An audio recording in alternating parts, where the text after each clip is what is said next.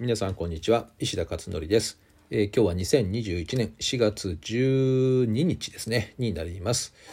えー、っとですね今日のブログですけどもここ連日ですね、えー、ちょっとまあいろいろ教育関係とか、え、あとなんだろうな教育まあ教育に限らずかな。なんかいろいろちょっと気づきのことをですね、え、詳しく書いたりしています。あとですね、えーまあ、図図というのかな絵というのかなこれを今載っけたりしてるんですけど、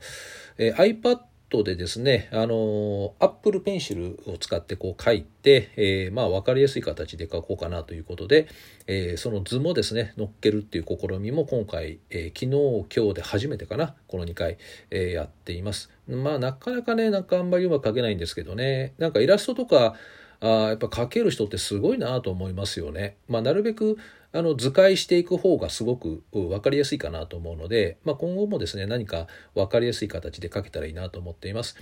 で今日ですね書いたのは、え最初の選択で間違えないというテーマで書いてみました。これ何かというとあのまあいろいろ選択ってありますよね。あの選択っていうのはセレクションとかねチョイスとかあ選ぶっていうことですけどもでこの日常の中でもいろいろね日々選択をこう迫られたりもしてますよね。大なり小なり。それで、えー、この選択っていうのはですね1回で終わる場合もあれば1回選択をしたらまた次にまた選ぶ。また選ぶっていうことでこう連鎖して、えー、次々とこう縦につながっていくっていうこともありますよね。えー、ちょうどなんか阿弥陀くじのような感じっていうのかな。なんかこう次々とこうね、あの樹形図とかあみたいな形でですねこう次々といろいろイエスノーでこう展開していくっていうそういった選択もありますでしょう。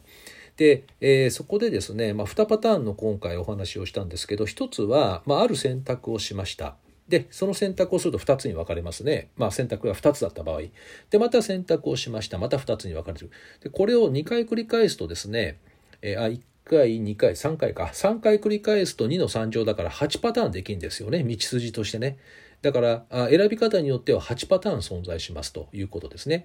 で、えー、ただこの最初に選択した時に、えー、まあ、似たようなね、えー、A か B かって言った時に、まあ、A 選んでも B 選んでもまあそんなに大きな変わりはないよねっていう場合はその先々で選択をまたしていってもですね8パターン出てきてもほとんどあんまり変わらないと方向性としては似たような方向性だと、まあ、こういうのは日常多々ありますよね。まあ、例えば、なんだろうな、えー、レストランに行ってカレー食べるか、スパゲティ食べるかみたいな。で、えー、でもそれは一回でおしまいか。何か次々とこう選択をしていくことによって、でも結果はさ、あんま変わんないよねっていう、あの別にどっちでもいいっていうかね、そういったあのケースはあると思うんです。で、これはまあまあ全然問題ないんだけど、もう一個のパターンで言うと、最初の選択でですね、A または B、どっち選びますかっていう時に、えー、これが真逆の場合、だからプラスを選ぶかマイナスを選ぶかみたいな形でもう真逆の選択を最初に迫られたとします。でプラスを選んだらプラス方向に行くしマイナスを選択したらもうマイナス方向でずっと突っ走っちゃうんですよね。つまり真逆の選択を迫られるっていうケースですね。でこの場合はですね途中で引き返すのがすっごい大変ですよね。なのでこれって実はあの子育てのねところでもこういうケースがあってですね、えー、まあ、例えば そうですねえー、子育てはそうですね真逆でいくとしたらですね例えば子供を長所を伸ばす伸ばして育てようっていう方法ともしくは短所をなくしたいと短所をなくそうと思って育てる方法と2つあると思うんですよねざっくりと。まあ厳密には両方混ざってはいるんだけども、えー、まあ極端な話で言うとねどっちの方向性って言われて長所を伸ばすっていうパターンと短所を是正していこうっていうパターンと2つあったとしますどっち選びますかとで短所是正で選んでいくとですね次々とまた生活上いろんな場面が生まれてきてまたイエスのイエスのでこう進んでいくんですけどもこの結果っていうのはやっぱりこの短所是正という方向に向かっていくからずっとこのパターンの何かでこう落ち着いていくんですよね。でところが長所を伸ばすっていう方向でいくとその長所を伸ばすっていう選択の中でいろんな結果が生まれてくると様々生まれてくるということですよね。でこれ全くもう真逆の結果が生まれてくるっていうことになります。まあ、途中で気づいて逆に引き戻すってこともできるんですけどあんまりにも先々に進みすぎちゃうとですね逆に戻れないってことありますよね。なのでこの実は最初の第一歩最初の選択っていうのが実はすごく重要でそうするともうその先々の選択が全部変わってしまうので、えー、やっぱり最初って重要だよねっていう話です。これをね書いたんですね。図をつきながら。これやっぱ図を書いた方が分かりやすいですからね、えー、図を書いて、えー、きました。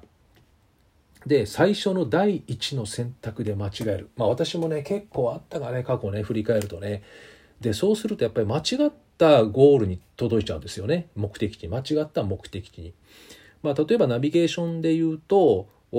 北に行きますか南に行きますかっていうことでもう北に行ったら次々と道路を選ぶのも北に向かう道路ばっかり選んでますよね当然。だから北を行くことが前提になると南に行くんだったら南の方向に行く道路を次々とね枝分かれして進んでいくと。でまあ多少目的地が南の方で変わったとしても南には変わりないですよね。で北を選んだら北のどこかにたどり着くんですよね。なのでこうやってですねあのやっぱり最初の選択で間違えると目的地も違いますよっていうこういうところですかね。うん、でもねまあ難しいですけどねあの人生そのものがなんかこういろいろあの学びですしねなんか肥やしになっていけばいいわけで、えー、まあ別に間違ってもね、まあ、後々引き戻せばいいんだけどもあんまり行き過ぎるとですねもう北の方の先の先っぽまで行ってまた南に行こうというとえらい2倍以上ね あの時間もかかるしエネルギーも使っちゃいますから、まあ、なるべく最初の第一歩の選択さえですね方向性だけちゃんと決めておけばあと先々の選択はそれほどね慎重になる必要もないかなっていう感じがします。えー、ということで今日はですねこの選択のお話をしました。まあ、まとめると似たような方向性の選択、え A か B かっていう A と B が結構似たような方向だったら別にどっちでもいいんじゃないかということなんですけど A と B を選ぶ時にそれが真逆の方向性だった場合これはですねもう完全に真逆の目的地に到着するので、えー、後々引き返すの結構大変だったりしますというので一番最初の方向性だけは、えー、正しい選択をなるべく選ぼうということであとはもうそこ先々は感覚的でもいいのかなっていう、まあ、そんな感じのことをですね今日はブログに書いてみました。えー、まあ、何かですねあの参考になればそうですねこれ幸いかなと思うんですけどもうんまああとねもうちょっといろいろ書いてますかねブログではねもう少しちょこちょこと書いてるのでよかったらですね、えー、ブログの方の図もご覧いただければと思います。えー、まあでもこれもね私のねまた微暴録なんですね。なんかどっかでまた使えるかなと思ってこうやってね書き残してるってことですね。いやまあでもそれにしてもねなんかイラスト描けるようになりたいなもっと。あのサクサクってイラスト描ける人いるじゃないですか。こんな難しいね漫画が描けなくても簡単な単純な絵でもいいんだけども。あれねほんと憧れるよね、えー、だからまあ私も今ね結構あの練習してるんですけどねいろいろね。書いてみて。なるべく書かなきゃダメだねこれはね。積極的にどんどん次々と書いていく。なるべく図を使って説明していくとかねいうのをこれからあ少し増やしていこうかなと思っています。さて、じゃあ今日は以上となります。ではまた明日お会いしましょう。